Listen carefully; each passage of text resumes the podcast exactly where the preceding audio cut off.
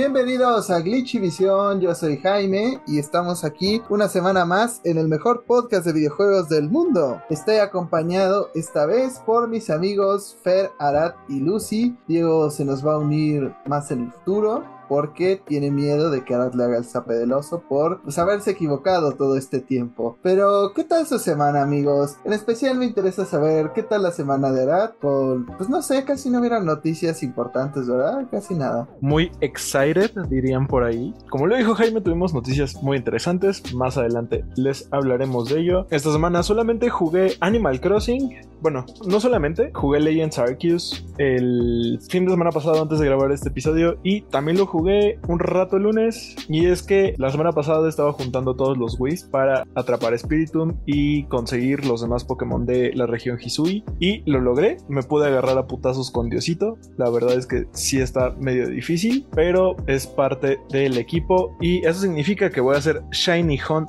de Diosito en diamante o en perla. Pues la que tengas más avanzada el Dex. Fer, ¿tú qué jugaste esta semana? Yo estuve jugando el día de hoy Gotham Knights. Justamente hoy es el día del estreno. Está bueno, a pesar de que hubo mucho review bombing, inclusive de empresas grandes. El juego es como una mezcla entre lo que conocemos de los Arkham Asylum, bueno, de los de la, de la saga Arkham, mucho el estudio de combate, pero por el otro lado tienes muchas habilidades como skill trees. Cada uno de los personajes tiene como que tres columnas de skill trees, tienes que conseguir materiales para hacer crafting de herramientas, crafting de trajes y eso como que no me agrada bastante, pero al menos lo que llevo bueno, la narrativa es muy sencilla, ya, ya sabemos de qué va un poquito la trama por los trailers y lo que se ha sabido del juego, pero me agrada que cada uno de los personajes tiene diferentes skills, tiene diferentes habilidades y diferentes approach para cada una de las misiones, entonces nada más estoy esperando a ver en qué momento puedo cambiar de personaje o puedo empezar a hacer misiones en cooperativo. Pues me imagino que el juego se pondrá más divertido cuando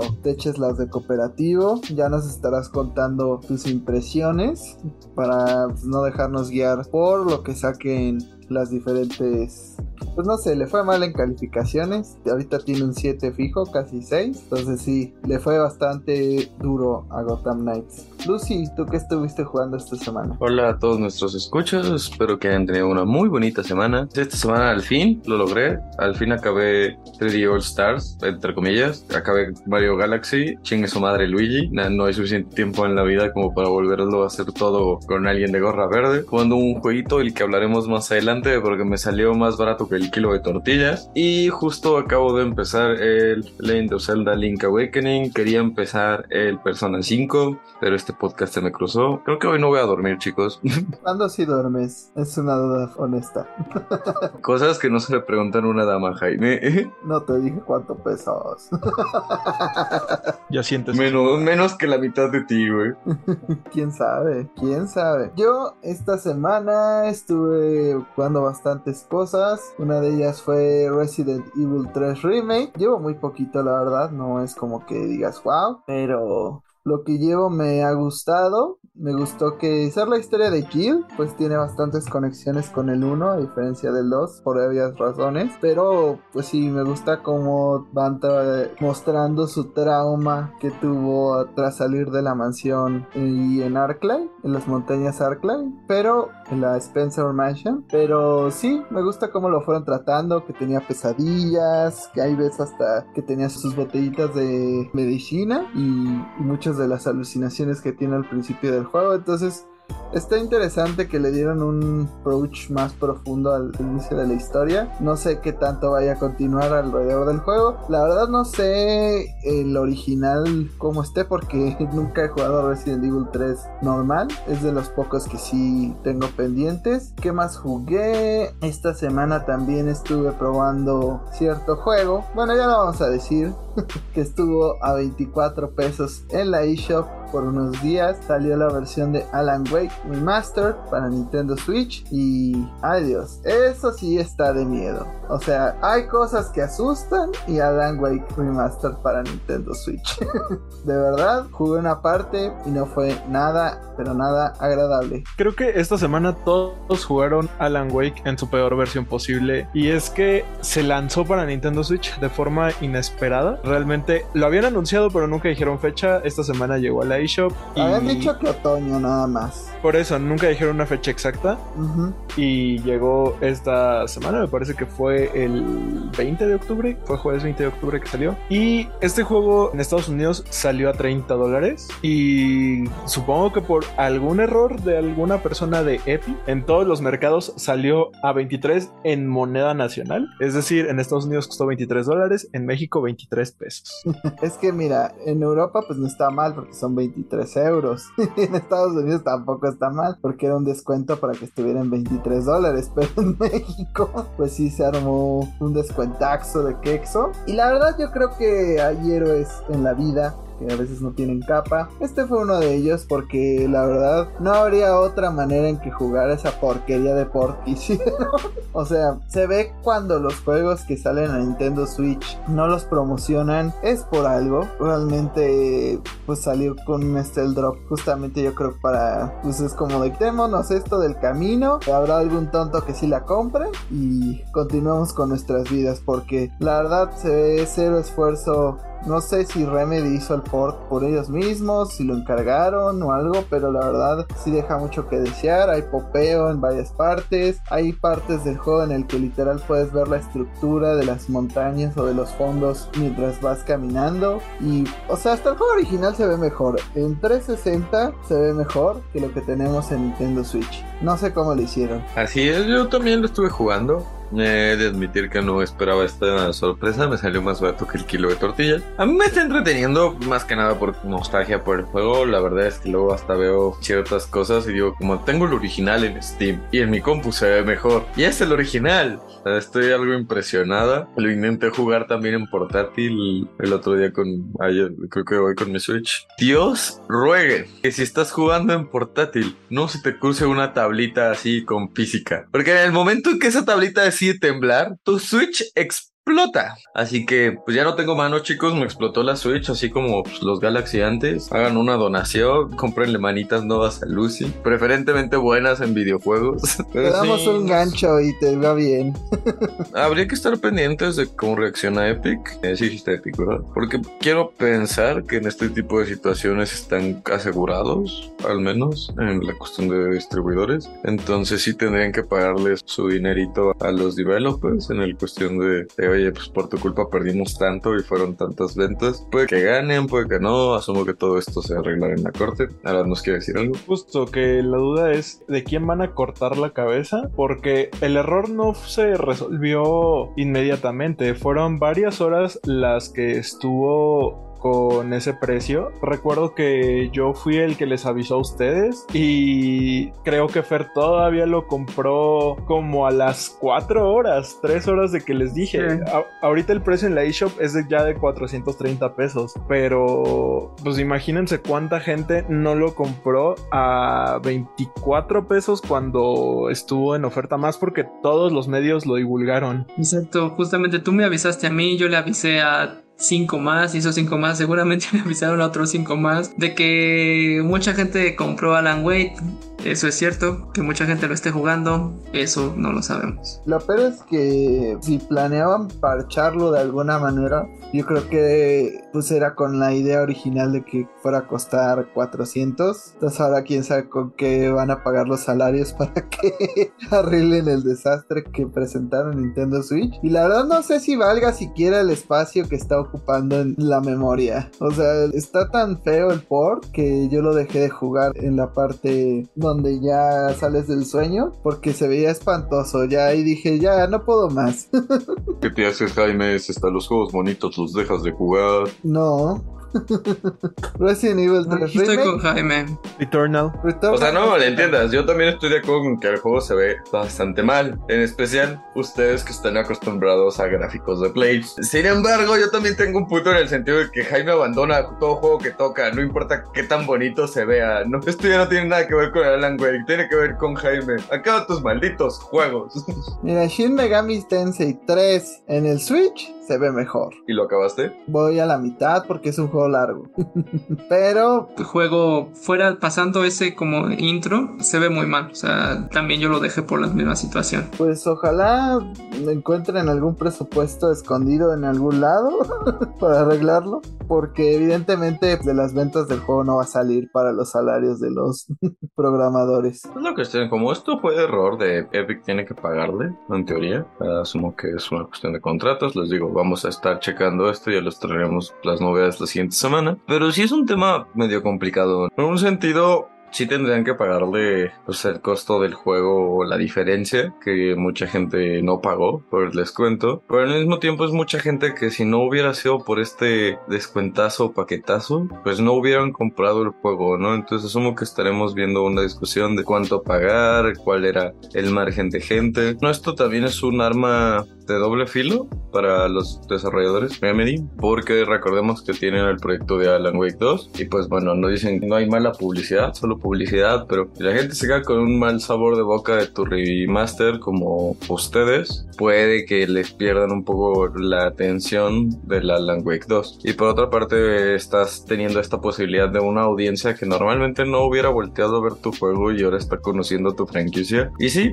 visualmente, váyanlo a jugar en otro lado, o en especial pues si tienen Play, aprovechen que tienen Play. En una buena compu, pues incluso el original se puede se ve mejor. Pero la historia es buena, el gameplay es entretenido, solo aléjense de las pinches tablitas que tienen física porque no, rompen todo. Y pues bueno, les diría que le den el chance, pero pues costó 24 pesos, no les duele darle el chance. Me duele el espacio nada más que ocupa.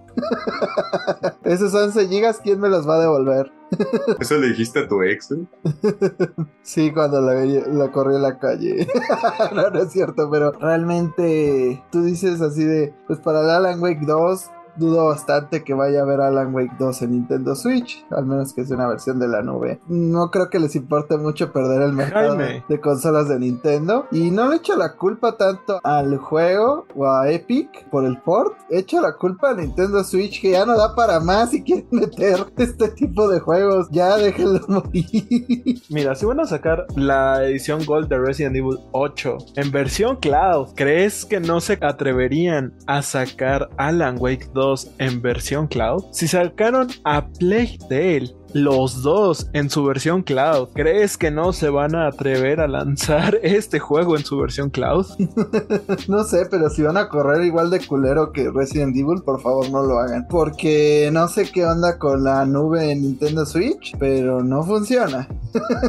¿Has visto los servidores de No Smash? es, no es la nube Nintendo Switch, es tu país tercermundista. No, en Estados Unidos están probando Resident Evil y no funciona. Ahí no es nada tercermundista. Bueno, está Chicago. Es Switch, es, es Nintendo como tal, es, es la consola y el servicio de cloud. O sea, ambos son muy malos en Nintendo. Entonces ne- necesitan ca- sacar una nueva consola que tenga un buen soporte para cloud. Ajá, o sea, si quieren seguir haciendo ports, O una consola que no ocupe que pongas tus juegos en versión cloud. O sea, si quieren seguir haciendo ports día con día con las consolas de actual generación, pues ya evidentemente con lo que hay, pues no va a funcionar.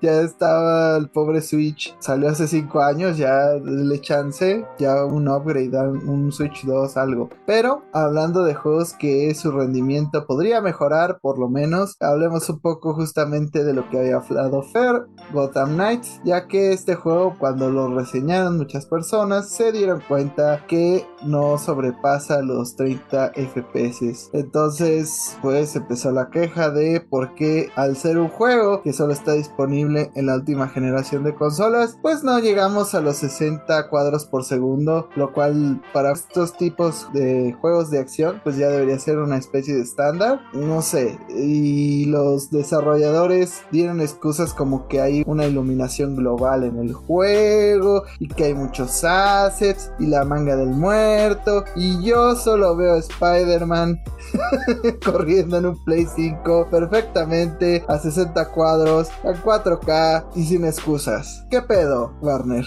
¿Qué pedo? Yo solo es mi única duda. Excusas hay muchas, pero mejores juegos con más assets hay. Mi problema con este tipo de excusas es como de, ok, ¿y esto cómo afecta demasiado, no? ¿Esto cómo afecta a México? Porque, sí, sí, tu iluminación global, para que nadie se note en esos detalles, y el detalle importante que todo el mundo se está fijando y te está pidiendo, es el que no le diste atención. ¿De qué me sirve la iluminación global en el rascacielos de cuatro pinches cuadras adelante, que no estoy volteando a ver, porque me estoy puteando a tres vatos con Nightwing, güey, esté así brillando y reflejándome luz en la punta del pie, cuando lo que yo estoy buscando es que el combate y el movimiento y las cinemáticas todo se vea fluido. Es lo que la gente está pidiendo. Se me hace ridículo, ¿no? Creo que hay juegos inclusive que han salido para la generación anterior, que aún así lo han logrado pushear de alguna forma a los 60 cuadros, así a duras penas, con sangre, sudor y lágrimas. Y este que es completamente nueva generación, pues no. Y quizás pues se dieron haber excusado más con el hecho de que pues Xbox, porque en el Play pues no debería haber excusas para correr a 60 cuadros. Justamente era lo que estábamos hablando, que este juego primero fue retrasado varias fechas. Después cancelaron las entregas para PlayStation 4 y Xbox One, haciendo que nada más saliera para las consolas de nueva generación. Lo poco que he jugado, el juego no se siente tan fluido como los Arkham. Sí intenta tener ese dinamismo, pero le hace falta, o sea, el mundo es muy grande y realmente yo no le pondría tanto énfasis al ray tracing y que las luces y todo eso, yo preferiría que el juego estuviera bien construido en cuanto a la dinámica del juego. Hasta ahorita no me he topado con problemas y con ellos y los reviews que he visto no se enfocan tanto en ese sentido, se enfocan más en que la narrativa es muy débil, que los skill trees están muy complejos, etcétera. Pero también es un punto que estábamos hablando Jaime y yo que justamente es para este tipo de títulos a veces no es necesario que tengamos el 4K y a la máxima cantidad de frames per second. O sea, a lo mejor eh, lo que necesitamos es un juego que corra bien y que te dé la experiencia que lo que buscas en un título que es de Batman. Sí, igual el éxito de Spider-Man también. Perdón que lo esté comparando con Spider-Man, pero pues es el juego de superhéroes como de esta generación que tenemos más a la mano, pues lo de la temporada. Pues sí, digamos que está más cercano en, tiempo. Pues lo divertido es columpiarte, dar putazos, los combos, los trucos que puedes hacer. No tanto quedarse viendo edificios o lo que sea y ver tu reflejo con el ray tracing o como la gente que se estaba quejando del charco de agua que no había. pues lo divertido es lo otro, ¿no? Entonces, mientras el juego se sienta bien, está perfecto. El problema es justamente que se están metiendo con el rendimiento que hace que el juego vaya más lento, los personajes se sientan menos espectaculares y un estándar hoy día yo diría es que todos los juegos de nueva generación te dan opciones de lo quieres en modo gráficas o modo rendimiento. Y entonces tú haces tu selección de acuerdo a lo que estás jugando. A lo mejor si estás jugando una novela gráfica, un juego de Kojima, vas a escoger el modo gráficas, ¿no? Porque pues vas a estar todo el tiempo viendo cinemáticas. Pero si vas a jugar un Bayonetta, un Devil May Cry, lo que sea, un hack and slash, Bayonetta no porque no está, bueno sí está el Bayonetta 1, pues vas a escoger un modo que le dé prioridad al rendimiento. Entonces creo que eso le haría falta a Gotham Knights para dar opciones a los jugadores y que ellos determinen qué es a lo que le quieren dar prioridad. Justamente no lo tiene. Fue lo primero que hice. Me metí a los settings a buscar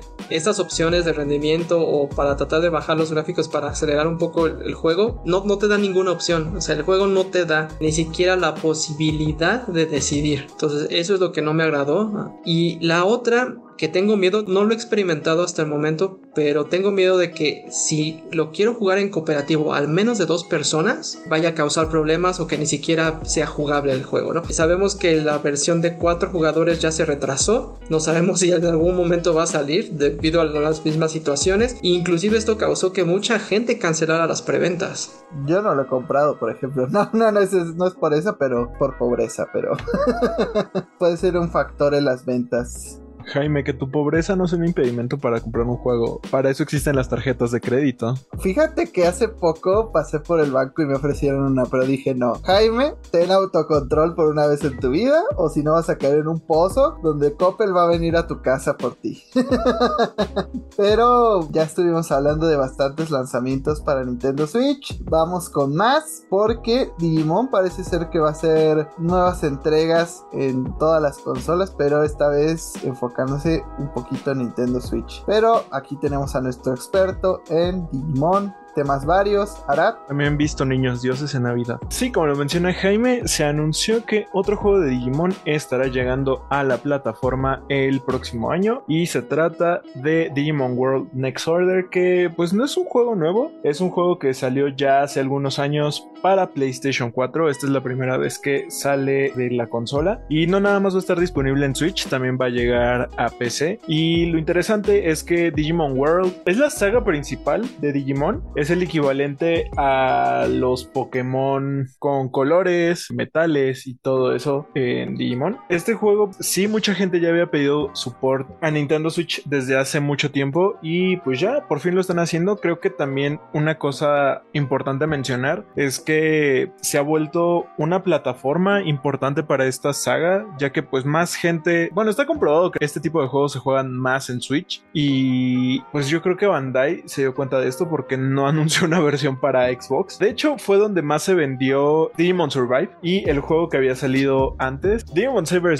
salió Nintendo Switch hace un año y se vendió bastante bien. Y digo, Digimon Survive pues todavía no se ha reabastecido al total en las tiendas para Nintendo Switch, para sus otras versiones sí. Entonces, pues yo creo que le está yendo bastante bien a Digimon en este renacimiento. Yo estoy feliz de que tengamos más opciones para jugar Digimon. En Nintendo Switch. Fer. Antes les iba a hacer esa pregunta de, en comparativa con lo que hemos visto de la leyenda de Arceus, ¿cuál creen que realmente tenga este sentido o que logre el objetivo de ser un MMO, un juego que realmente sea de mundo abierto con criaturas en un mundo fantasía, etcétera? ¿Creen que Digimon lo logre o creen que algún momento Arceus o la nueva entrega de Pokémon vayan por buen camino? No. bueno, Arceus si todos dicen que es un paso en una dirección correcta. Lamentablemente Pokémon luego tiene que sacar Violet y Scarlet que fueron hechos a la par y dar dos pasos hacia atrás. Pero me da esperanza que la siguiente entrega de Legends, porque estoy seguro que va a haber siguiente entrega de Legends, mi corazón me lo dice, leyendas Jojo o algo así, pues seguramente avanzará más en esos conceptos. Hablando de RPGs de mundo abierto, ya tenemos cosas como Dragon Quest y como Dragon Quest Treasures que te deja pues tener como tus criaturas de cierta manera. Entonces es como el más avanzado pero no creo que Digimon llegue a esos extremos. Si les costó tanto hacer una novela gráfica dudo mucho que puedan hacer un juego de mundo abierto competente. Yo digo que quién sabe porque muchas cosas que se han implementado o que sabemos que van a estar en Pokémon Scarlet y Violet pues existen en Digimon desde hace mucho en Digimon World Next Order hay cosas que ya apenas están implementando en Digimon, entonces... ¿Está Belly no, no. Entonces nada.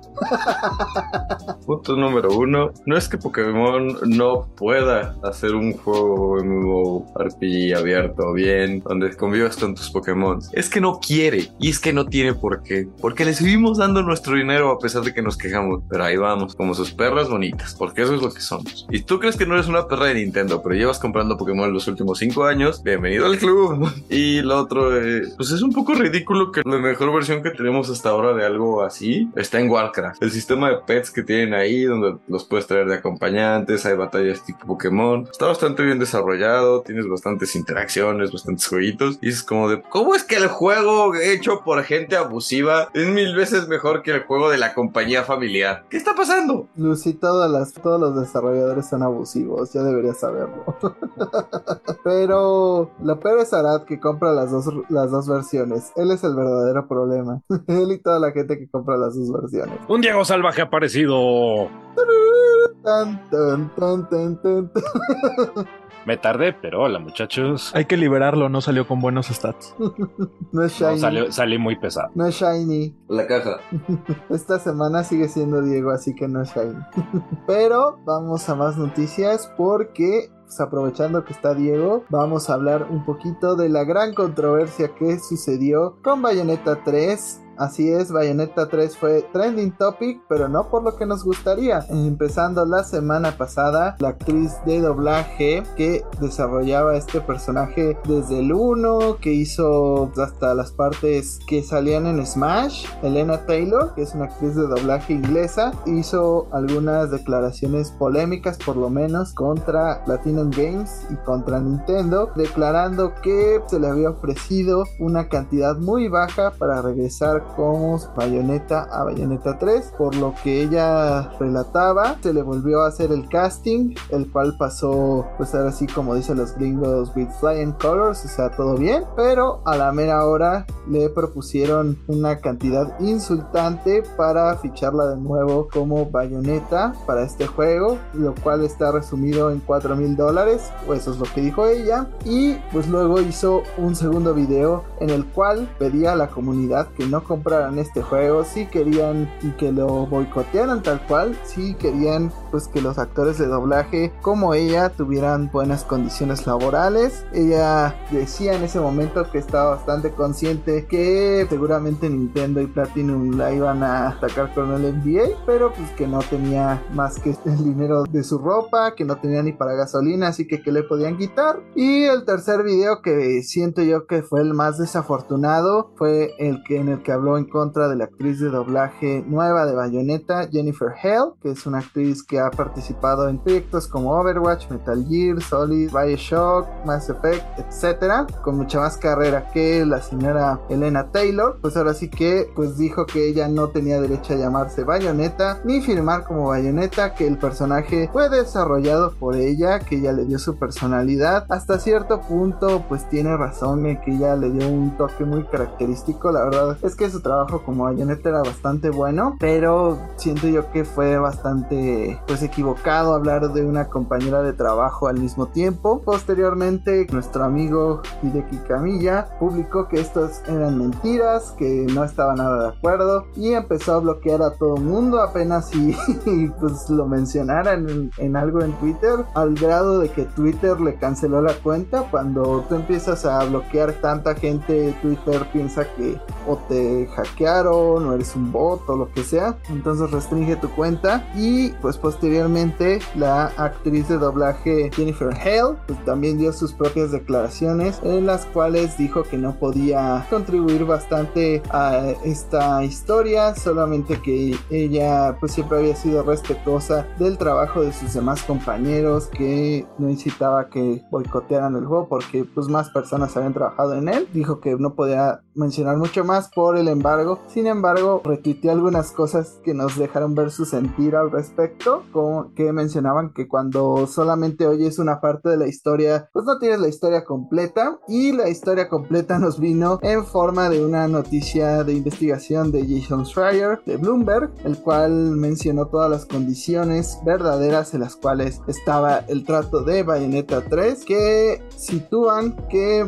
estos 4 mil dólares serían por sesión y esto da un impacto diferente a pues lo que vendría siendo las condiciones en general. Pero Diego, cuéntanos cuál es tu opinión primero como actor de doblaje. ¿Es común que se hagan esta clase de ataques? ¿Crees que la carrera pues de la señorita o señora Hale ya esté terminada? Y más que nada, pues cuál es como tu input en todo esto porque pues la noticia es bastante amplia, se dieron muchas opiniones al respecto. En algún punto hay gente que sí sacaba como cancelaba su orden de bayoneta y hoy día pues muchos quedan como payasos, pero cuéntanos. Pues mira, como actor de doblaje, sí es un hecho que a los actores de doblaje no les pagan lo suficiente. Son a los que menos input se nos da en cuestiones del juego, somos los que menos impacto tenemos al respecto, ¿no? Y en general, pues el sindicato, particularmente el SAGAFTRA, que es el sindicato de actores de voz gringos, los actores de voz fuera de cámara pueden esperar un mínimo de 451 dólares por hora si hacen un solo papel o 902 si lo hacen hasta tres, que no es mucho. Bueno, es buena lana y puedes vivir de eso, pero definitivamente los actores de voz que pues nada más trabajan una hora una sesión sí la tienen un poco complicada. Ahora, con respecto a este asunto de Bayonetta, al principio yo estaba con Elena Taylor, o sea, cuando Elena Taylor sacó sus videos diciendo, los invito a boicotear el juego. Digo, nunca iba a boicotear el juego porque soy fan de Bayonetta y ella no es la única persona que ha trabajado en el juego, pero estaba de acuerdo en que estuviera enojada si nada más le habían ofrecido 4 mil dólares para grabar todo el juego, ¿no? 4 mil dólares por la X cantidad de sesiones que se lleva a grabar un juego tan amplio como lo es Bayonetta, con ruidos de muerte, ruidos de ataque, líneas de actuación, etcétera, etcétera. Sí se merece más de 4 mil, ¿no? Pero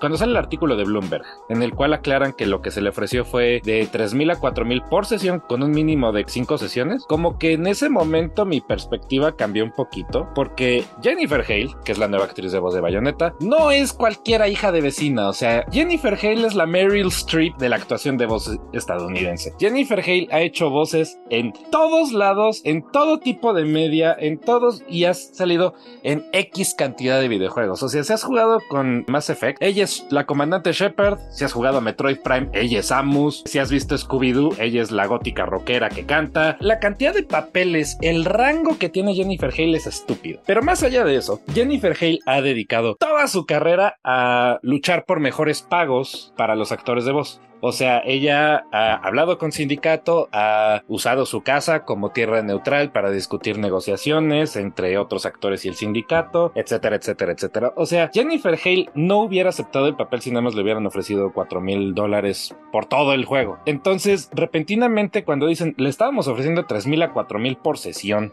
pues entonces tiene muchísimo más sentido que alguien de la talla de Jennifer Hale haya aceptado. Y a mí, en lo personal, me da mucho gusto que a Jennifer Hale le hayan dado un papel pues de esta magnitud, de este impacto, porque pues Bayonetta es un personaje amado por todos. Entonces cuando se publica la nota en Bloomberg cambia mi perspectiva y digo, no, Elena Taylor mintió, o sea, porque no tiene ningún tipo de sentido de que Jennifer Hale haya aceptado el pago. Esa es una teoría y es la que yo creo. O sea, yo creo que Elena Taylor al final se quiso poner sus moños, estaba pidiendo mucha lana y pidió que boicotearan el juego cuando no la trajeron de regreso. La otra teoría es que le hayan ofrecido una miseria a Elena Taylor para poder traer una actriz de renombre como lo es Jennifer Hale, que conociendo la industria de los videojuegos, que está medio podrida, la verdad es que es una posibilidad. Finalmente, Elena Taylor tuvo un video en el que atacó a Jennifer Hale, y eso está mal, o sea, literalmente es la única actriz de voz en el mundo que se dignaría a atacar a Jennifer Hale. Y ella misma dijo, no puedo esperar a dejar este personaje atrás y dedicarme al teatro. Pues hazlo, mija, pero no trates de hundir la carrera y el trabajo de los demás en el proceso. No, y hay muchas inconsistencias, como que cuando recién salió la nota de Bloomberg, dijo que ella se mantenía con su versión,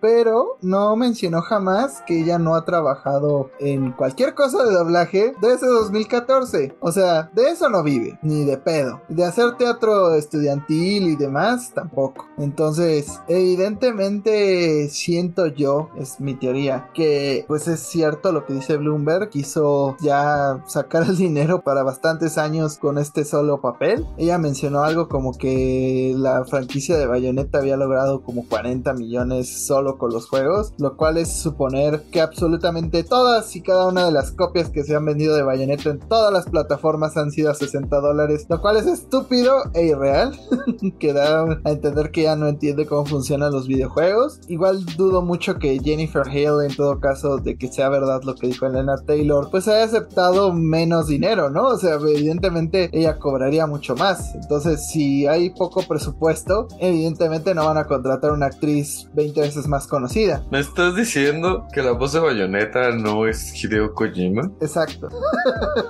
Es Amaya Montero. Cuando hagan doblaje latino de Bayonetta va a ser Amaya Montero.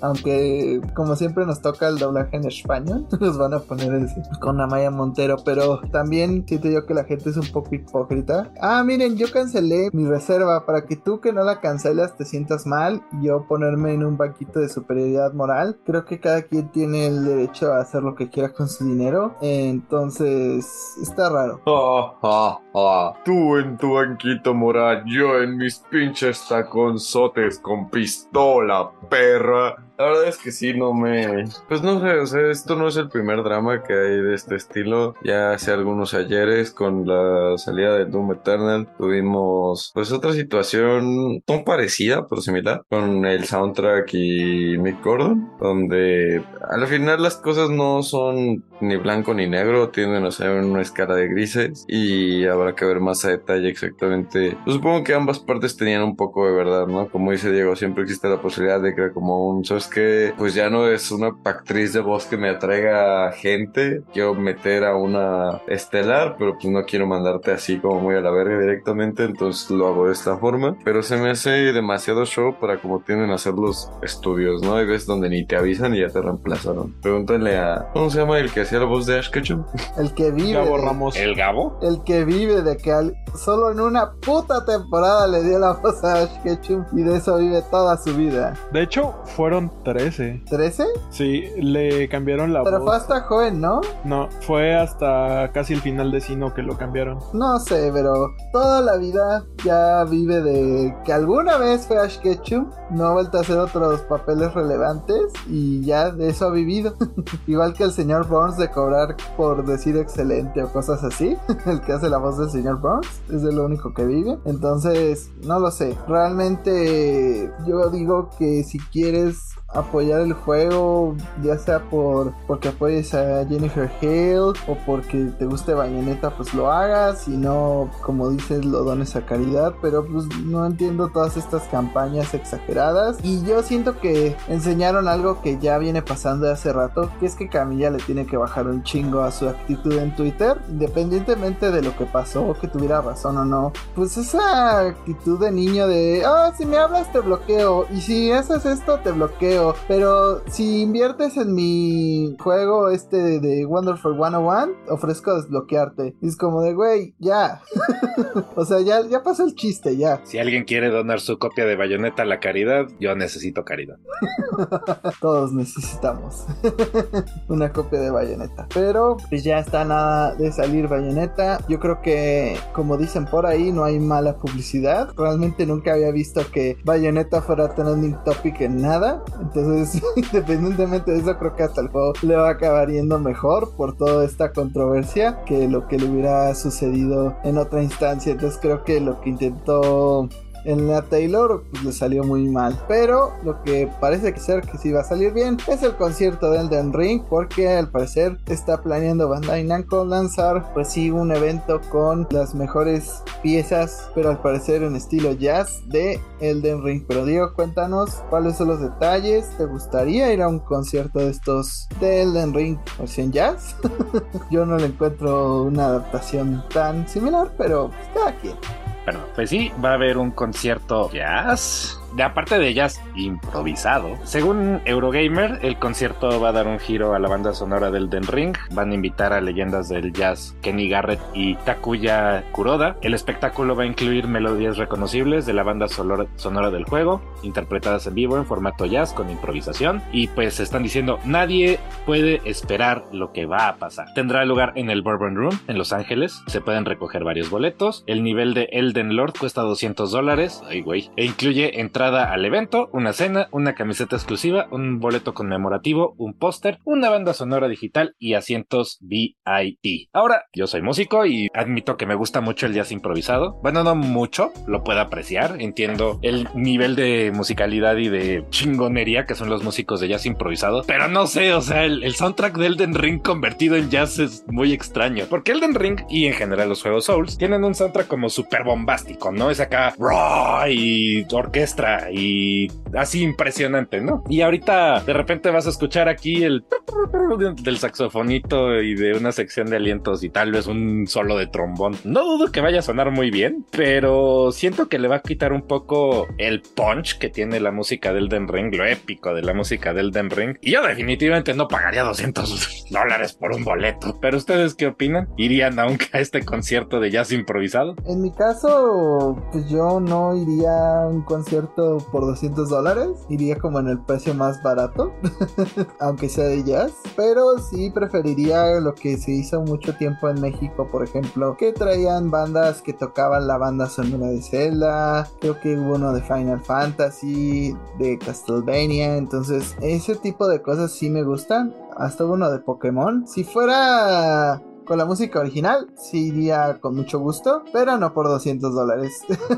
sí, igual yo, o sea, si fuera la música original, no con estas improvisaciones jazz y no estuviera tan caro, también yo iría. O sea, fui a los de Zelda, me gustaron bastante. Algo parecido, inclusive también no fui, pero estuvieron los de Final Fantasy también. Yo pienso que ese tipo de conciertos deberían regresar y la música de Elden Ring es muy buena, pero no para que sean jazz. Pues mira, curiosamente, leí la noticia y dije como, Elden Ring, jazz. Vamos a investigar, ¿no? Buscar el tema de Elden Ring versión jazz. Estoy extremadamente sorprendida con lo bien que se escucha. Así que, no sé, o sea, es esas cosas que es como, no lo esperaba, ni siquiera lo vi venir, pero estoy satisfecha. Soy muy pobre para ir y vivo muy lejos para que me alcance, pero si van a ir, diviértense. Ahí lo graban para los que no podemos. El soundtrack de Elden Ring al estilo de Persona 5.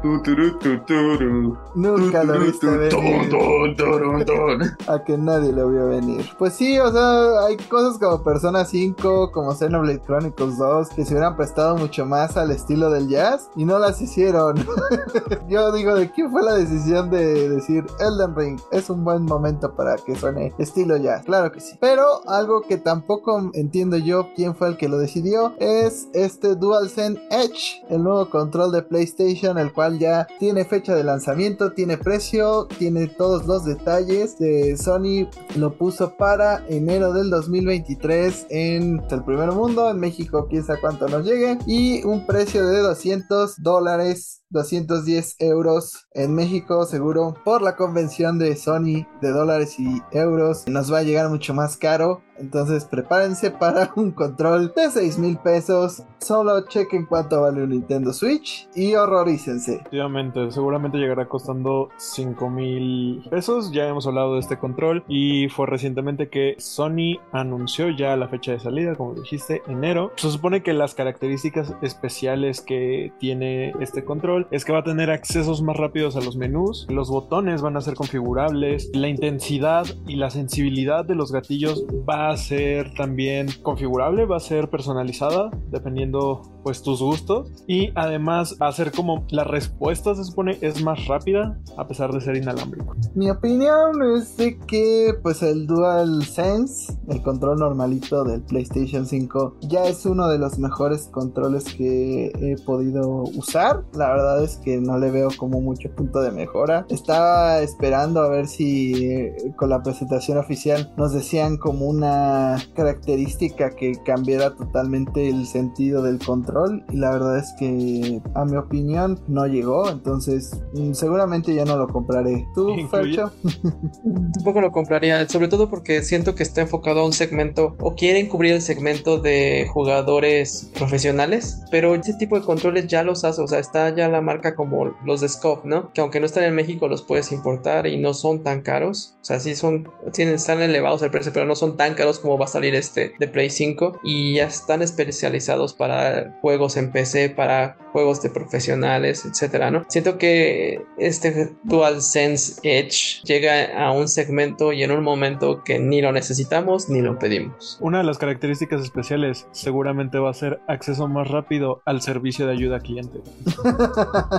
Lucy, ¿tú necesitas ayuda de servicio al cliente? Nada más un punto. Mira, no importa que tanto mejore el hecho que esté conectado de forma inalámbrica, jamás, jamás va a equivaler a una conexión directa alámbrica, principalmente por la interferencia que generan otros dispositivos. Y el ejemplo más simple que te puedo poner es en Evo, ¿no? La cantidad de gente que hay con todos sus teléfonos, todos sus controles, todas las consolas que están encendidas, generan una cantidad ridícula de interferencia entre tu control y el dispositivo. Por eso todos ahí usan sistemas alámbricos. Y sí, muy bonito que inalámbrico jale mejor, pero siempre, siempre danos la opción de conectarle un cable. ¿Eh? Digo, sí es posible, pero es como de, pues eso ya se podía desde el primero. Entonces no es como el gran cambio. Yo no entiendo para qué sale este control, sinceramente. Solo es Sony buscando más dinero. Pero bueno, hablando de Sony y cosas que podrían generarle más dinero, ¿por qué no nos cuentas, Fer, por qué no habría un PlayStation Showcase? Yo sinceramente esperaba. Yo lo esperaba, pero no llegó en este mes de octubre. Y y sinceramente creo que se va a tardar bastante en llegar si es que en algún momento llega porque pues ya muchos de los anuncios del siguiente año ya los tenemos. Las malas lenguas y una fuente muy conocida mencionó que el posible momento de adquisición de Activision Blizzard y la situación también que está sufriendo actualmente Sony y Microsoft en estas negociaciones en Inglaterra hicieron que Sony pospusiera el showcase que estaba planeado para este mes. Los rumores son que este showcase que estaba planeado iban a mostrar todo lo que ya vimos y vamos a hablar más adelante de Silent Hill, ¿no? Pero Sony decidió eliminar este showcase, posponerlo para no quemarse ante la organización reguladora en, Inglaterra, mostrando todos los exclusivos que tendría el PlayStation 5 contra lo que está peleando este Microsoft con Call of Duty. Principalmente esa es la razón. No, Sony no ha dicho nada, no se ha mencionado al respecto, ni siquiera tenemos información sobre si habrá otro tipo de showcase o algo así. Posiblemente todo se pospondrá hasta el evento de Jeff Keighley a fin de año, pero no sé ustedes qué piensan, si creen que veremos otro pronto sin todos los títulos de Silent Hill. Si volteamos a ver incluso el análisis de acciones que han tenido últimamente Xbox y Sony, pues sí hay una disparidad bastante extrema. Y pues Sony está en una situación muy difícil y está peleando con unas y dientes todo lo que puede porque está en una batalla perdiendo, ¿no? Ah, malvado cucarachón se está dando cuenta que es un maldito hipócrita y de que, ¡Uy, mami, mami! El nombre malo se va a llevar Call of Duty. Pero nosotros tenemos Silent Hill, Ay, Dios mío, Sony. ¿Ya te das cuenta que estás usando los zapatos de payaso muy cabrón? ¿O todavía vas a seguir con tus hipocresías? ¿Para qué pregunto? Obviamente vas a seguir con tus hipocresías. Y esta se une a que Xbox estaba hablando un poco de los exclusivos de PlayStation y quiso adelantársele a Sony diciendo que el juego de Lobezno o de Wolverine saldría el próximo año. Así es, a pesar de que solo tenemos una pequeña cinemática, Microsoft me lo mencionó entre los exclusivos que podrían salir para 2023 como para hacer su caso más fuerte frente a esta comisión. Yo sinceramente no lo veo saliendo el año que viene. Primero porque Insomnia Games tiene un juego para 2023 y se llama Spider-Man 2.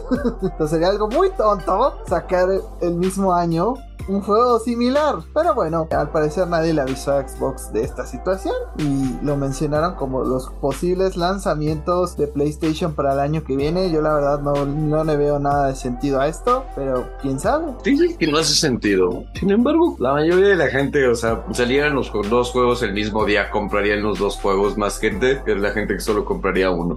¿Me lo sabes. como que sentí que me estabas hablando. Tiendo una perturbación en la cara de Jaime. Mira, el 28 va a salir Bayonetta 3. Y ese mismo día sale la expansión de Resident Evil. ¿Y sabes cuál me voy a perder? Ninguno de los dos. Así es. Entonces, si salieron el mismo día, lo ves, ¿no? Y Spider-Man 2. Evidentemente ahí estaría, pero como plan de negocio sería algo bastante tonto. Ya que perderías la cartera de Jaime. Así es, o sea, si salen esos dos juegos en la misma semana, mi familia pierde. Esta semana solo se come huevito. pero ya que lo mencionamos constantemente y hemos evitado decirlo, pero ya es imposible retenerlo más. Arad, date.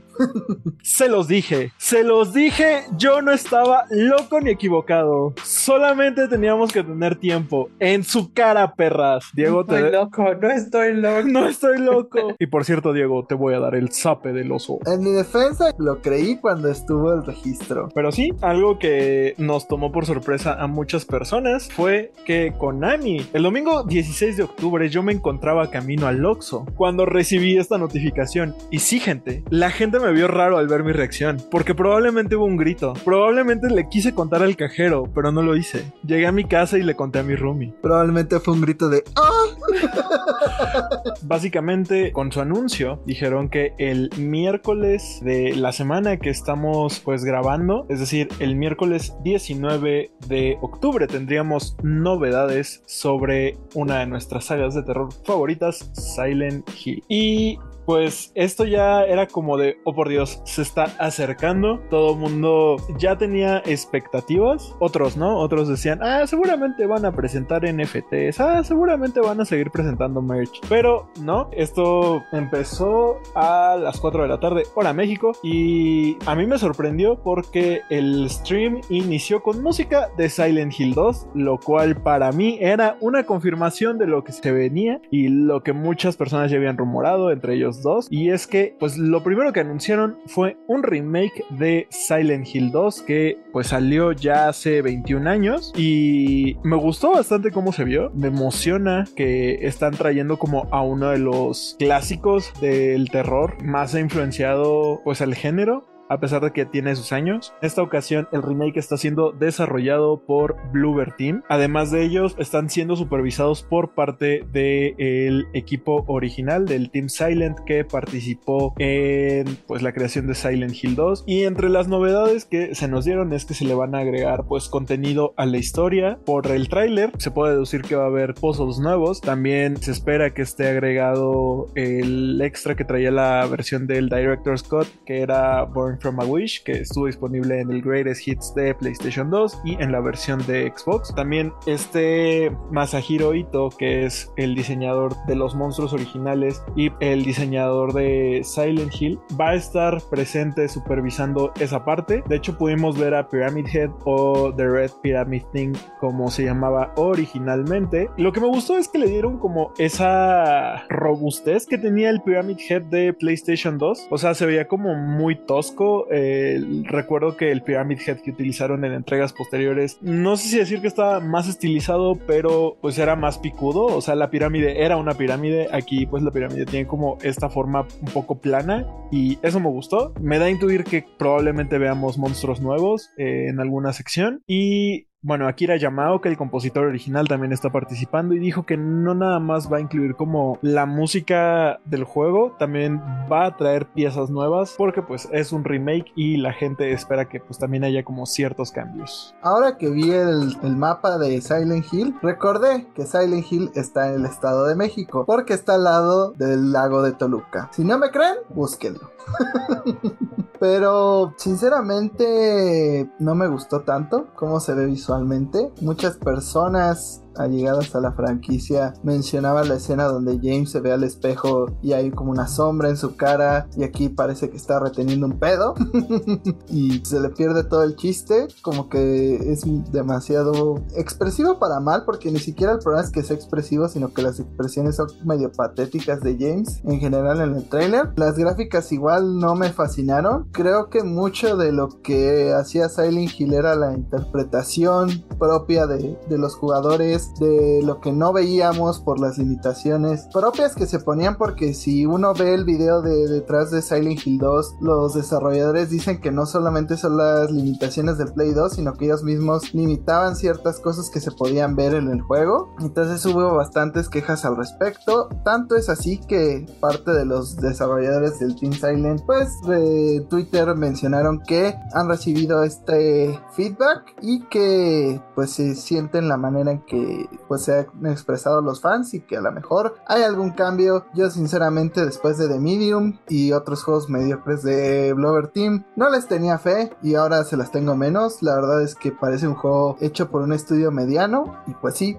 Blover Team es un estudio mediano. Realmente a mí sí me gustó. Me gustó la expresividad de la cara de James porque realmente refleja lo que está pasando en el momento. O sea, recuerdo que pues en la escena del baño James está preguntando qué pedo, mi esposa está muerta, porque estoy viniendo a buscarla y como que refleja como todo ese sufrimiento o esa confusión. Es que no sé si cuente como spoiler, si cuento parte de la trama porque para muchos el remake, el remake va a ser como el primer approach que van a tener a la saga después de mucho tiempo que estuve inactiva, entonces me lo guardaré. Pues sí, spoilers y ya, y dilo. Pues sí, para quien no haya jugado Silent Hill 2, pues básicamente lo que está pasando con James es que está reteniendo ah, o está acumulando, no acumulando. Está no reteniendo se- y acumulando gas y por eso tiene cara de que se está No. aguantando un pedo.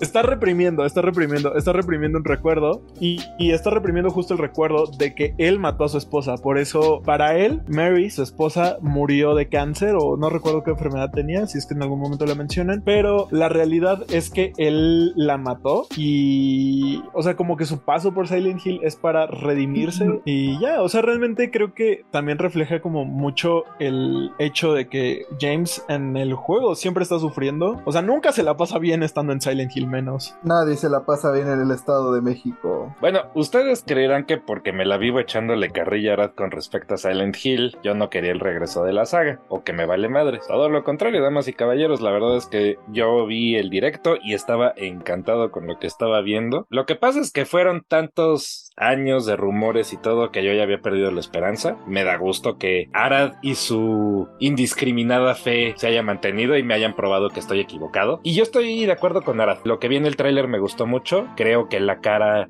pues refleja todo lo que está sintiendo el pobre hombre en el momento porque ya lo dijo él. Le está pasando súper mal. Está atorado en lo que es literalmente su infierno personal en forma de un pueblito con niebla. La anterior, la sombra, yo creo que existe precisamente porque la cara no podía reflejar toda la emoción que se tiene que reflejar en ese momento. Y ahora que tenemos las gráficas para hacerlo, pues sí está reflejado. Ahora, lo único que me preocupa con respecto al remake, y es lo que dijo Jaime, lo está haciendo Bluebird Team. Bluebird Team ha demostrado con sus juegos que no entiende a ratos muy bien la psicología y temas de salud mental, y cuando lo hacen lo tratan no de la mejor manera. Y todo este Silent Hill es un rollo psicológico impresionante, entonces tienen muchísimo que tratar con muchísimo cuidado, porque si la cagan estarían cagando el remake de uno de los mejores juegos de horror que han existido. Yo quería preguntarle a Arad, que es como el principal, ¿te gustaría que respetaran la historia tal como está en este remake o que aplicaran algo así como Final Fantasy VII y aprovecharan para alterar ahí un poquito el camino? No sé, es algo que también me he estado preguntando porque pues Silent Hill 2 no es precisamente un juego largo. Pon tú que el extra que le añadieron con Born from a Wish dura un poco más, o sea, una hora, extendiéndolo a seis más o menos. Entonces creo que para estándares actuales sí es muy corto. Creo que sí le tienen que agregar a la historia, aunque no sé en qué parte. Algo que yo llegué a comentar en su momento es que pues a mí me gustaría ver partes jugables con otros personajes, ¿no? Me gustaría ver cómo se ve el Silent Hill de Angela, cómo se ve el Silent Hill de Eddie, incluso cómo se ve el Silent Hill de Laura, que pues sabemos que es una niña y dentro de la historia te dicen que ella no está viendo nada raro en Silent Hill, para ella es un pueblo común y corriente, pero sí estaría cool verlo desde otras perspectivas de los otros personajes, sobre todo por los temas que tiene involucrado Angela, que uno de los monstruos está basado en sus miedos, ver cómo lo ve ella sería muy muy padre. Un Silent Hill de Ángel estaría padrísimo. Spoiler, aquí spoiler alert de una escena que aparece en Silent Hill 2. Hay una escena en la que están hablando con Ángela y está en llamas y Ángela contesta, para mí siempre está así. Entonces definitivamente sería una, una perspectiva muy muy interesante. También, pues bueno, yo lo que he notado, al menos con las expresiones de los personajes en este trailer, es que es un poco muy uncanny valley, no sé si me explico. Como se, se ve muy humano, pero no lo suficiente, entonces es incómodo. Y siento que es una decisión consciente de, los desarrolladores, porque este estilo visual, como dicen, ¿no? Te representa bastante bien no solo las emociones, pero la vibra por la que se va Silent Hill es algo similar, pero hay algo mal, ¿no? Es, hay algo chueco, hay algo que no cuadra. Y siento que te puedan representar eso con solo los rostros de los personajes frente a un espejo me parece bastante impresionante, ¿no? Le están dando mucho crédito a un estudio noruego, o no sé dónde verga son, que no entiende Silent Hill, que nunca ha hecho un buen juego y que Silent Hill es lo más japonés del mundo. ¿Por qué rayos hay estudios que no son japoneses haciendo estos juegos? Yo Mira, algo que también puedo aplaudir de esta decisión es que por lo menos han hecho juegos de terror, a diferencia de la última vez que, bueno, en este caso no fue un remake, fue un remaster, el remaster de Silent Hill Hill 2 lo hizo la empresa que hacía los juegos de Glee. Entonces, creo que este es un acierto.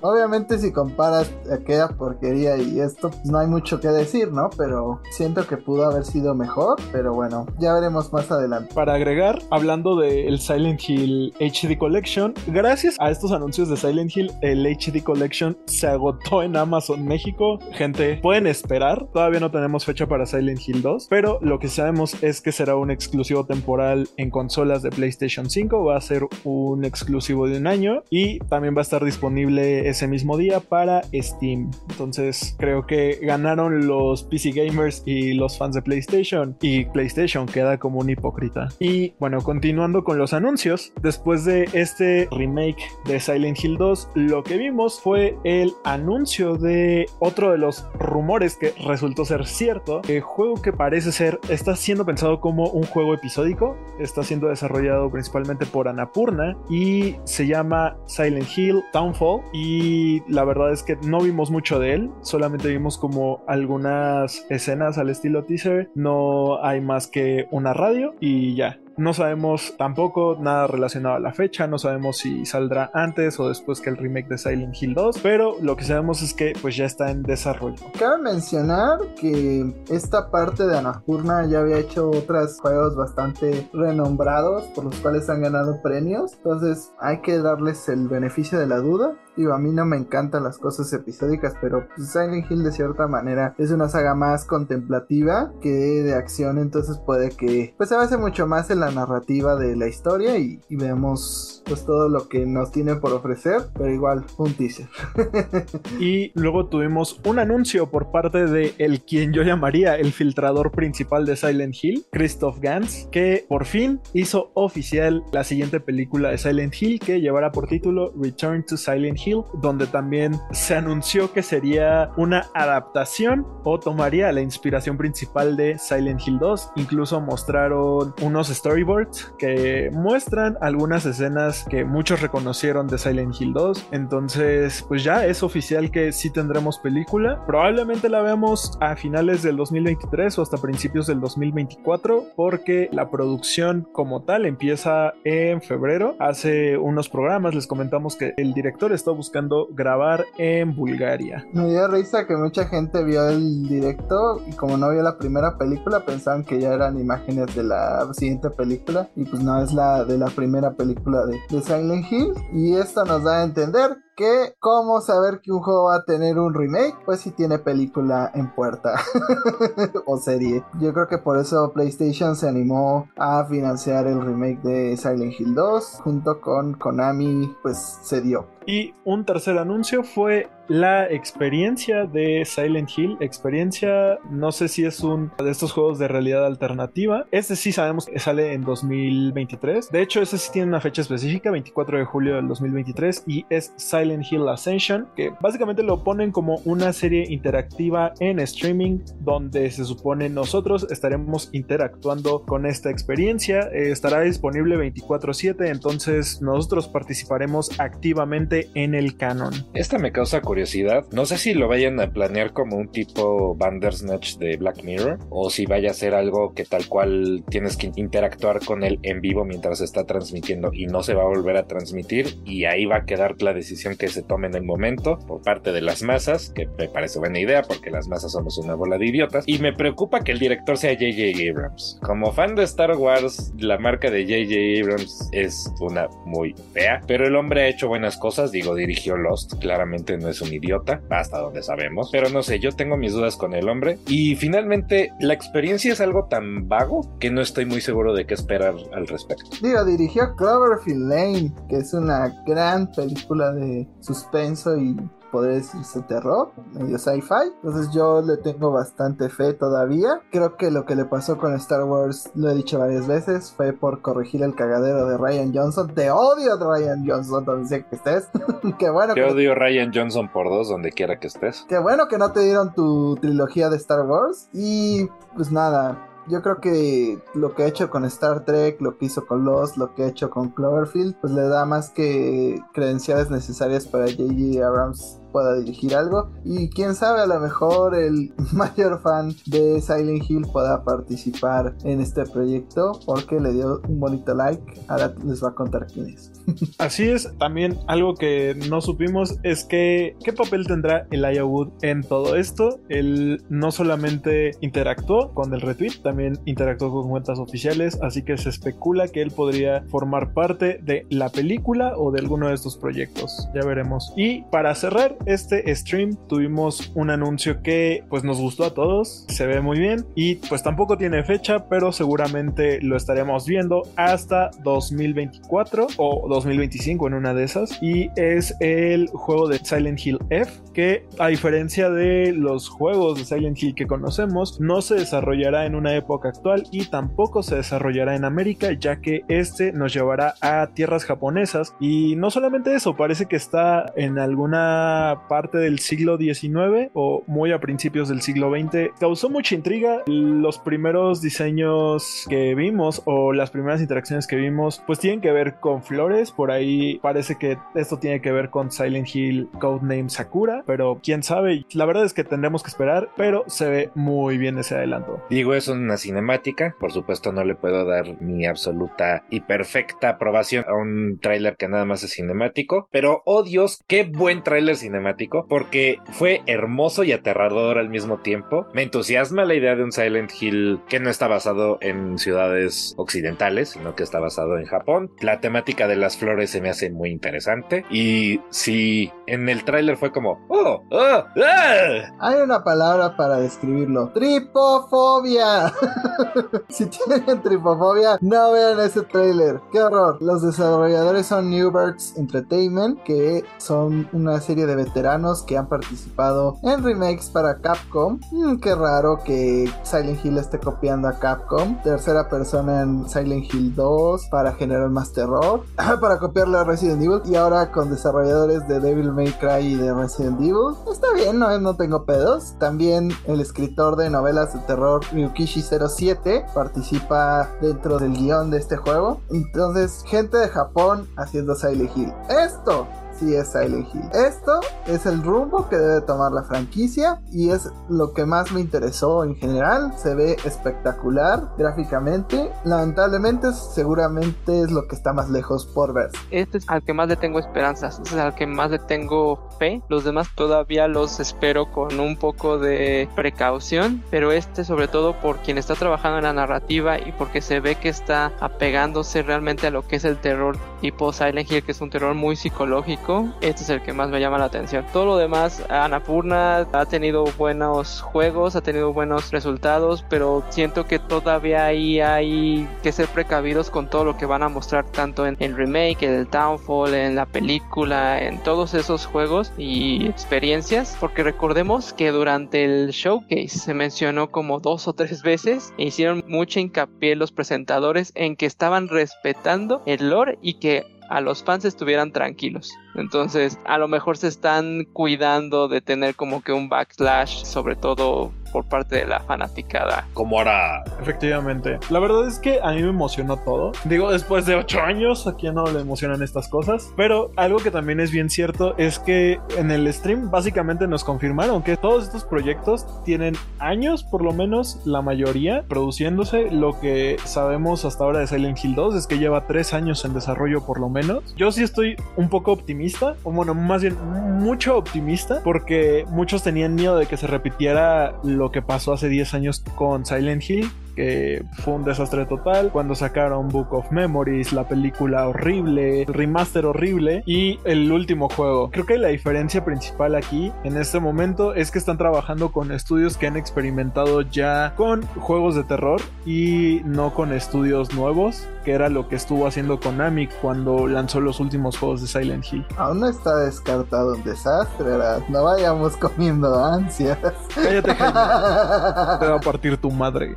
sé dónde vives. Y se te olvidó mencionar lo más importante, que al ser un stream de Konami, obviamente tuvimos 15 minutos vendiendo merch. ¿Quién quiere una figurita de James? Yo creo que nadie. ¿Quién quiere una figura de Pyramid Head? Mucha gente. Pero dime, ¿quién no quiere un plushie del el final del perrito? El final del perrito es el único que acepto de Silent Hill 2.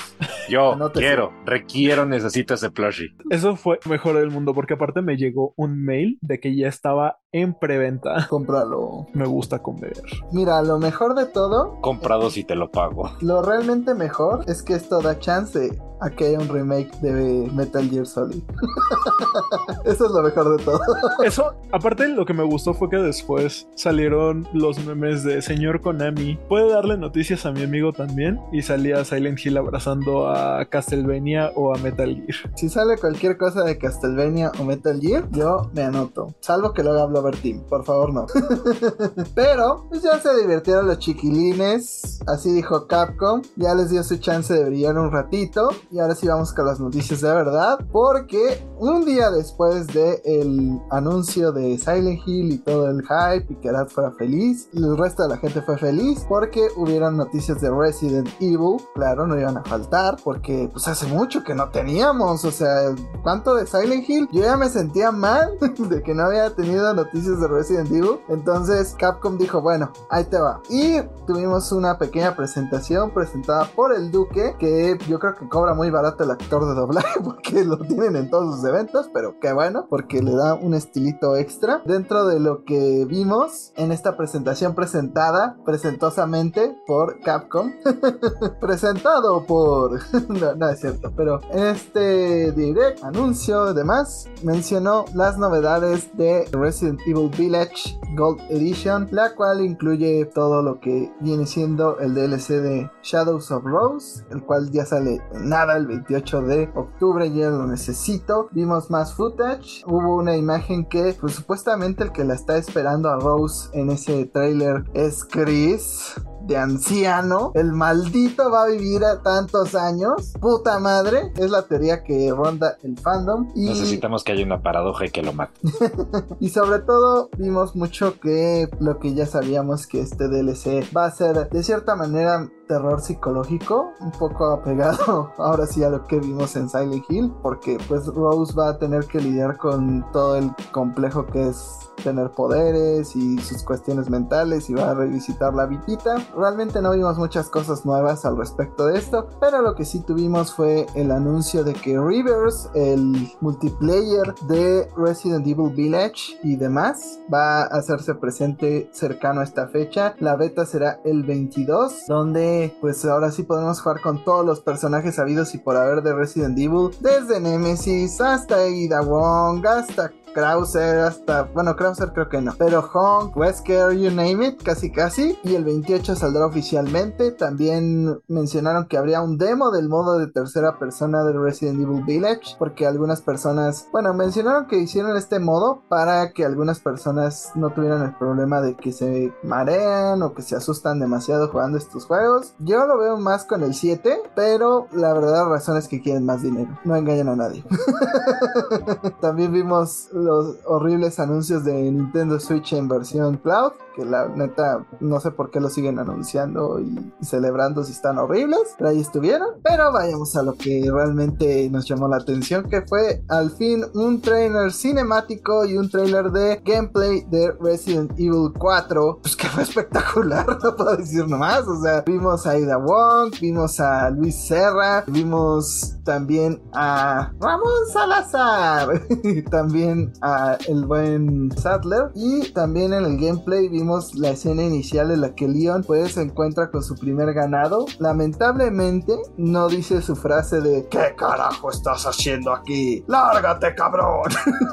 vimos cómo encuentra el cuerpo de uno de sus compañeros que lo van escoltando y lamentablemente sufrimos la pérdida del perrito que ayudas al inicio de Resident Evil 4. Hay teorías de que este perro ya está mutado y que puede que el perro original no sea el que está muerto, pero la esperanza se va perdiendo poco a poco. Ahora sí que las novedades en el gameplay fueron varias. Vamos a tener un parry con el cuchillo y con muchos elementos. Vamos a tener la clásica patada que podías hacer cuando le dabas en la cara a los enemigos. También el cuchillo va a funcionar de una manera más dinámica cuando puedes apuñalar a los enemigos y los agarras por atrás usando stealth, porque sí, al parecer en este jugador hay stealth. Hay kills en el piso, también utilizando el cuchillo y el mismo cuchillo va a tener cierta resistencia. Vimos que hasta Leon va a tener sus clásicas frases burlonas, lo cual es un e- elemento esencial y que no habíamos presenciado, entonces yo estoy bastante feliz. Y vimos que Leon odia las vacas porque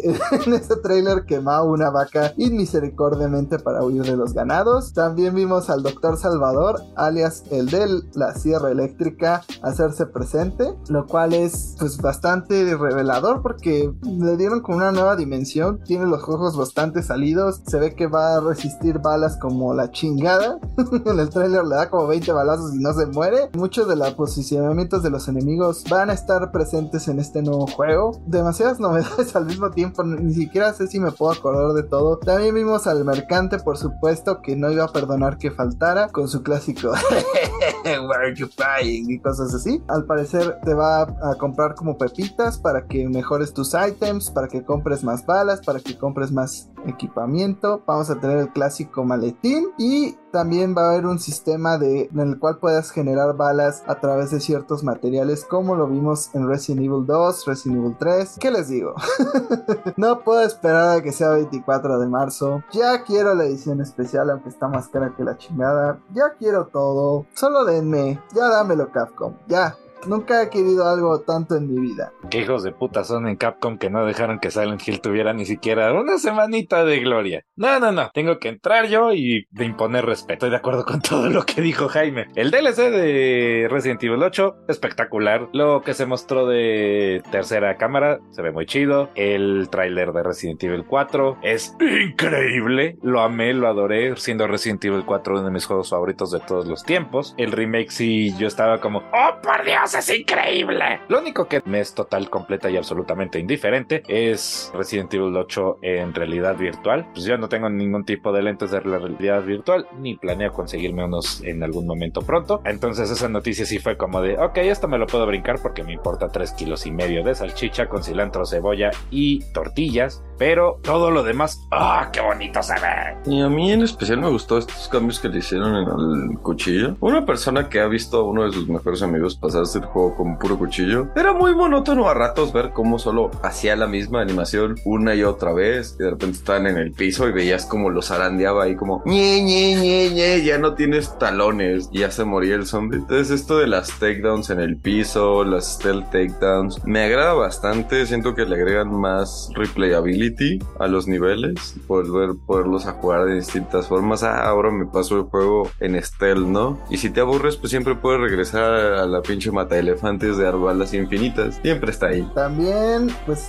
durante las semanas surgió un rumor de que varias personas habían jugado una fase previa del juego. Al parecer, el productor rejugó varias veces el juego de GameCube para que pues fuera lo más apegado posible, pero con algunas cosas nuevas que mejora la experiencia. Disparar mientras caminas. Dice que vemos a Krauser aparecer en la intro de Resident Evil 4. Entonces Krauser confirmado. Hay más enemigos que pueden salir de los closets o de cualquier lado. Y hay más modelos y nuevos enemigos. También en el trailer se nos infiere que Ashley no va a ser tan inútil porque al parecer en algún punto va a poder manejar un arma. Lo cual me parece bien, pero sigue siendo Ashley.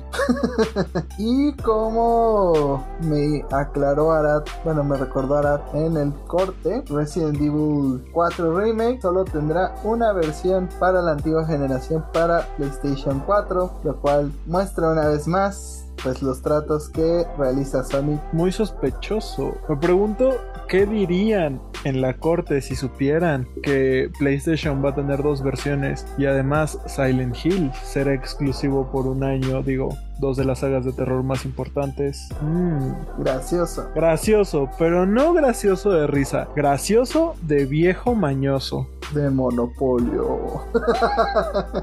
Igual yo no puedo esperar, la verdad es que pensaba que iban a tener un downgrade por justamente por incluir a las consolas de antigua generación y pues no parece haberlo. Consola. Pues se ve que el engine de Capcom pues es bastante maleable, que está pensado mucho para la siguiente generación, entonces no, no hay tanto problema en ese sentido. Lo que sí seguramente es que si le pones un Resident Evil 4 Remake a Play 4, va a chillar peor que gato que si le, pitas, le pisas la pata. Pero Capcom también habló un poquito más de sus planes a futuro, en los cuales al parecer no incluyen un remake de Resident Evil Code Veronica en este momento. Eso me recuerda que una noche antes yo platiqué contigo y te dije, un amigo me preguntó que si crees que tenga posibilidad de ver un remake de Code Veronica y le dije, ¿qué estás leyendo? Resident Evil 4 y Resident Evil 8, a nadie le importa Code Veronica ya. Bueno, a los fans más apegados, pues tal vez sí, pero en una entrevista a Yoshua, Yoshiaki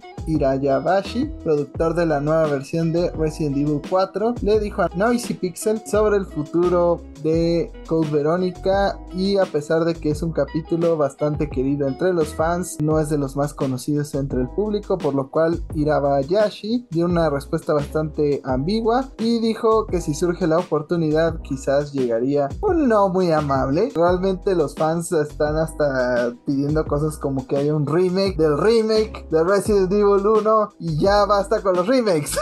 ya llegamos a un punto en el cual la historia puede quedar bastante cohesiva sin necesidad de hacer tantos remakes. Yo creo que sí se van a saltar el 5 y el 6. Tal vez hagan el 5, pero el 6 sí lo dudo bastante. Porque ahí es donde todo se fue a la caca. De repente había gente golpeando tiburones en la cara y cosas así. Es bastante triste porque Resident Evil Code Veronica para muchos es la verdadera secuela de Resident Evil 2. Muchos fans de la saga lo esperaban. Yo nunca he terminado Code Veronica, entonces no, o, lo he jugado bien, entonces no puedo decir mucho, salvo que es más apegado a lo tradicional, obviamente. Entonces estaría padre, pero no lo sé. No creo que estén dentro de los planes de Capcom por el momento. Lo que tampoco está en los planes, regresar a Rompa porque su creador, Kazutaka Kodaka, está trabajando actualmente junto al equipo del desarrollo de Tokyo Games en Enigma Archives Rain Code, eh, un título de aventuras ambientado en un mundo de fantasía, repletos de misterios por resolver que vimos en el direct del el mes pasado. Aprovecharon para preguntarle si tenía intenciones de participar en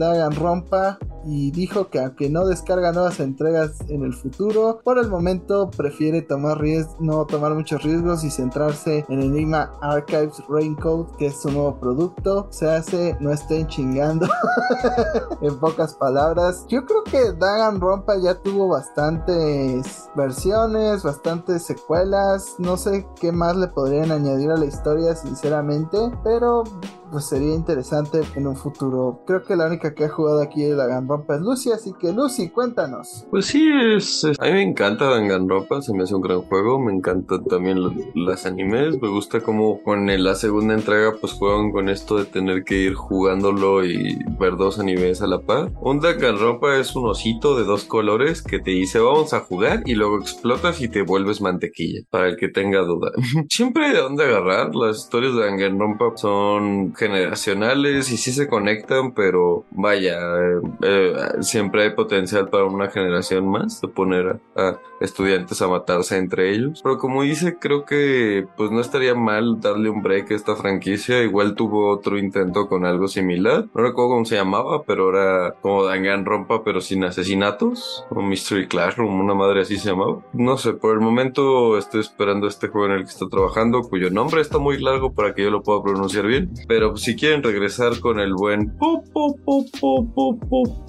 de Danganronpa, yo más que feliz. Y el que no haya entendido eso, ve al menos el primer anime. Está corto, está bueno y está entretenido. Ya vi el anime está bueno, pero no vi la segunda parte. Lo que tendrá más partes es Final Fantasy XVI, seguramente habrá Final Fantasy XVII, XVIII y los que tenga que haber con tal de que Square Enix tiene sus bolsillos, pero un nuevo trailer, el cual ya es llamado Ambition, en el cual vimos que prácticamente va a ser Naruto como ya lo habíamos pensado, porque hay diferentes naciones las cuales poseen un miembro cada una que puede transformarse en alguna de las invocaciones de, de esta famosa franquicia, como Ifrit, como los demás. Realmente cada una tiene como sus propios intereses. Hay que la nación del desierto, una que es más apegada al hierro, otra que quién sabe qué madres. El trailer se ve espectacular. Sinceramente, en una semana con tanto anuncio, no sé por qué decidieron que esta era una buena para presentar su trailer, pero pues, se ve fantástico. Solo confirmamos de nuevo, es Naruto en época medieval. Pues, ¿qué les puedo decir? O sea, el juego se ve precioso, pero ya basta, mi cartera llora nada más de pensar lo que va a tener que estar gastando en tiempos futuros. Maldita sea. El tráiler realmente fue un tráiler cinemático, nada más mostraron un poquito de gameplay ya acercándose el final de los cuatro minutos que dura. Pero para ser completamente honestos, esos pocos segundos de gameplay me tenían gritando y de la emoción. me encanta lo que estoy viendo. O sea, es Final Fantasy, pero con combate a lo Devil May Cry. Estoy encantado. No sé, eh, estoy muy feliz. Ya no puedo esperar. Ya demen, inyectenlo en mis venas, háganlo gas para que lo pueda respirar, pónganlo en mi, en mi vena carotidia, no sé. El punto es que lo quiero, lo necesito y lo necesito ya. Neta, quiero ya jugar Final Fantasy XVI. Que también, solo que todavía falta un ratito para que lo tengamos pues en nuestras manos. Lo que ya tuvimos fue el anime de Cyberpunk conocido como Cyberpunk Edge Runners, que tristemente para muchos seguidores no tendrá una segunda temporada, ya que CD Projekt Red pues no planea invertir en que se haga otro anime de esta saga. Realmente la sorpresa no es que no siga la historia del anime porque pues al parecer Digo, no vamos a dar spoilers, pero es muy poco continuable. Pero podrían haber hecho más historias de Cyberpunk y eso es lo que realmente decepcionó a bastantes personas. Diego. Bueno, es que también hay que tomar en consideración que contratar un estudio de animación es caro. Y más uno con el nivel de reconocimiento que Estudio Trigger tiene. Pero sí, los que estaban pidiendo una secuela o algo por el estilo es como de Shakespeare anunció que Romeo y Julieta 2 no va a suceder. De spoiler, supongo. Para aquellos que vieron la serie, creo que es bastante evidente por qué no puede haber una segunda parte. Y si la vieron y están pidiendo una segunda parte, ¿cuál es su maldito problema? O sea, ¿qué están pretendiendo? Miren, yo amé el anime. O sea, lo vi, lo volví a ver y lo amé. Es una maravilla. Es 100 veces mejor que el juego. Infinitamente mejor que el juego. No vamos a tener una segunda parte y hay que afrontar. Ya tendremos que esperar a que Cyberpunk a lo mejor tenga otro juego y entonces ya podamos tener más contenido al respecto. Y que lo saquen completo y funcionando por el amor a Dios.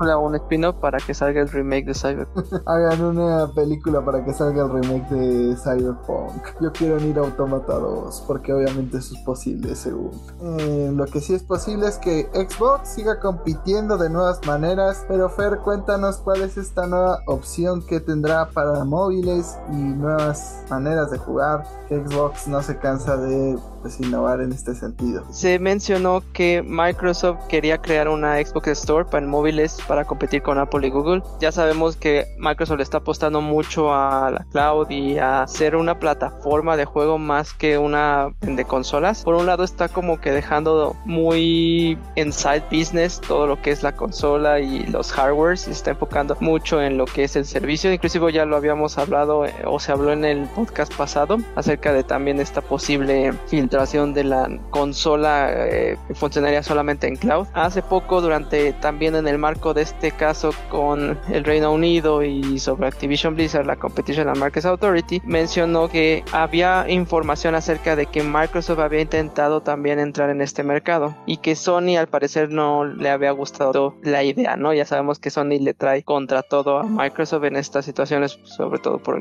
la cuestión de Call of Duty, ¿no? Gracias a esta información se ha podido saber que en la Xbox Store en móviles para competir directamente con Google Apple no se mencionó mucho acerca de qué tipos de juegos veníamos, si, iban a ser juegos únicamente para móviles o íbamos a ver algunos nuevos títulos o spin-offs de exclusivos de Microsoft o de las eh, franquicias que tiene Microsoft Microsoft en versiones móviles, como por decir en algún momento lo que, lo que sucedió con Fallout, que tiene su juego móvil de o, juegos de Halo, Halo Farming o algo así. Este tipo de información es lo que está saliendo ahorita, sobre todo por la situación de la pelea entre Sony y Microsoft. Ah, pues a lo mejor podrían adaptar algo como este Gears of War que hicieron de estrategia para hacerlo más amigable con los móviles. Igual algo como Halo Wars, estaría padre, pero hay muchas opciones. O sea, sinceramente no le veo mucho futuro, más que sean ports medio limitados de lo que ya hicieron. Ya lo hemos visto con Nintendo. Sus juegos que han pasado a móviles han sido muy malos. Y bueno, esto no desentona con la adquisición de Activision. O sea, hay que recordar que pues dentro de Activision está King, uno de los mayores productores de juegos para móviles. Tienen Candy Crush, entonces probablemente veamos un Halo Crush. Tome nota. Y bueno, teniendo a Crash ya en su poder, pues podemos ver otro Crash on the Run, Wumpa League para móviles, quizá Crash 1 para celulares. Las posibilidades son infinitas. No. no todo lo que acabas de decir. Yo no diría que todos los juegos de Nintendo son malos. Como puso Diego aquí en el chat, Fire Emblem Heroes pues ha funcionado bastante bien. Le dio muchísimo dinero a Nintendo y pues era una opción barata para alguien que no puede comprarse una consola de Nintendo y jugar Fire Emblem. Mario Kart Tour pues jaló igual a muchísima gente y pues está Pokémon Go. Que Crash Team Racing Tour. Espérenlo. No. Lo odio, odio eso. Basta. Que por cierto, en Pokémon Go está la temporada de Halloween. Yo necesito, porque es mi temporada favorita, atrapar todo lo que haya de Halloween. ¿No tu época favorita es Navidad? Mi época favorita en Pokémon Go. Por cierto, vayan descongelando Maraya. Pero lo que no se ha descongelado es la pelea con Microsoft y Sony. Ya la hablamos bastante este podcast, la hemos hablado por meses, pero continúa ahora con Microsoft asegurando que Sony le subió el precio al PlayStation 5 porque son los que están dominando este mercado de consolas y pues realmente no se equivocan mucho porque sí lo son, o sea, Sony está arrasando por la vida, cosechando la alegría prácticamente, a pesar de que Nintendo está vendiendo más, pues Sony tiene un mayor beneficio porque pues, su consola es mucho más cara, pues no se ve por dónde Microsoft le pueda competir en la venta de consolas, están atribuyendo a que pues Sony no está perdiendo nada, que no va a haber un monopolio en Xbox porque Sony es quien está dominando el mercado, pero ¿alguien aquí opina lo contrario? pero nadie tiene PlayStation, o sea, con los exclusivos que puedes jugar en Xbox, como Crash, o sea, ¿quién compraría un PlayStation? Pero fuera de ello, creo que pues ahí sí tienen toda la razón. O sea, realmente no entiendo por qué Sony hace un aferrarse a, a un solo título, sabiendo que pues básicamente domina el mercado, pues cuando tiene juegos, no sé, eh, The Last of Us, God of War, que generan el suficiente hype. Además de que tiene tratos con compañías terceras como Capcom, como ahora sabemos que tiene con Konami para Silent Hill. Se le está saliendo más de las manos todo a Sony. O sea, creo que eh, no hay forma en la que Sony pueda salir bien parado después de esto. Malvado cucarachón se nos puso sentimental y está llorando porque se va a quedar sin Call of Duty. porque me sigue dando risa lo del Pues porque es la onda la, que el cucarachón. El maquinón es la onda. Y también el cucarachón. Así es. Pero lo que fue un maquinón fue este episodio. Muchas gracias por habernos escuchado. Muchas gracias a la gente que se ha suscrito al canal y que le ha dado su bonito like. Realmente nos ayuda bastante. Entonces por favor síganlo haciendo, sigan recomendándonos. Hemos notado que hubo un bastante, bueno, un avance bastante pronunciado en este episodio. Entonces ojalá continúe de esta manera. No se olviden de contestarnos cuál es la consola en la que más juega yo solo digo que hay un regalito por ahí. Si no sabemos a qué consola darlo, pues a lo mejor no damos nada. También no se olviden que seguramente tendremos cobertura de lo que será el IES, este evento de videojuegos en México. Lo más probable es que Fer sea el que nos dé los detalles porque a mí no me quieren. no es cierto. Pues Fer seguro estará ahí. Y pues nada, chicos, sus redes y la pregunta que siempre les hacemos a todos. A mí me pueden encontrar tanto en Twitter como en Instagram como el Árabe García. A mí, díganme, ¿quién les gustaría que gane el Internacional de Dota? ¿Y quién les gustaría que gane Worlds? De League of Legends. Los dos eventos de esports más importantes del año están sucediendo en estos momentos. A mí me encuentran en todas las redes sociales como My Life Por todas las redes sociales me refiero a Instagram, TikTok y Twitter. Ya saben que ustedes me pueden preguntar cualquier cosa relacionada a Silent Hill, pero sobre todo, ya que ya manifesté un juego, no, no nada más un juego, tres juegos de Silent Hill. Díganme, ¿con qué debería obsesionarme ahora para manifestar? bajo en MX y a mí ayúdenme a jugar en cooperativo si tienen Gotham Knights y a mí cuéntenme qué esperan del EGS, qué esperan ver, juegos nuevos, demos o alguna exposición en específico. Ah, me pueden encontrar como Luis que en Twitter e Instagram ahí los espero para que me digan si Jaime va a acabar Shin Megami 3 o no. Digo que no. A mí me pueden encontrar como Jaime Higuera en Facebook, como arroba bajo en Twitter, como Jaime Higuera 100 en Instagram. Recuerden decirnos la consola que más les gusta. A mí acompáñenme a jugar Pokémon Go, sobre todo pásenme su código de amigo porque los amigos que tengo son culeros y no abren mis regalos y no me dejan mandarles. Yo abrí los tuyos, perro. Te tardas un chingo. Ya no tengo espacio. Juegas diario y, tienes, y compras más espacio diario. No tienes excusa, yo tengo el mismo espacio de mochila desde que empecé el juego. Pero, por favor, mándenme sus códigos y cuéntenme, ¿qué juego esperan más? ¿Resident Evil 4 Remake o Silent Hill 2 Remake? Cabe aclarar que Jaime no sabía que podías obtener monedas de los gimnasios. Pues no, no hace mucho que no jugaba, pero pásenme su código. Nos vemos en la siguiente llamada. Hasta la próxima. ¿A dónde vamos a parar? Hasta luego.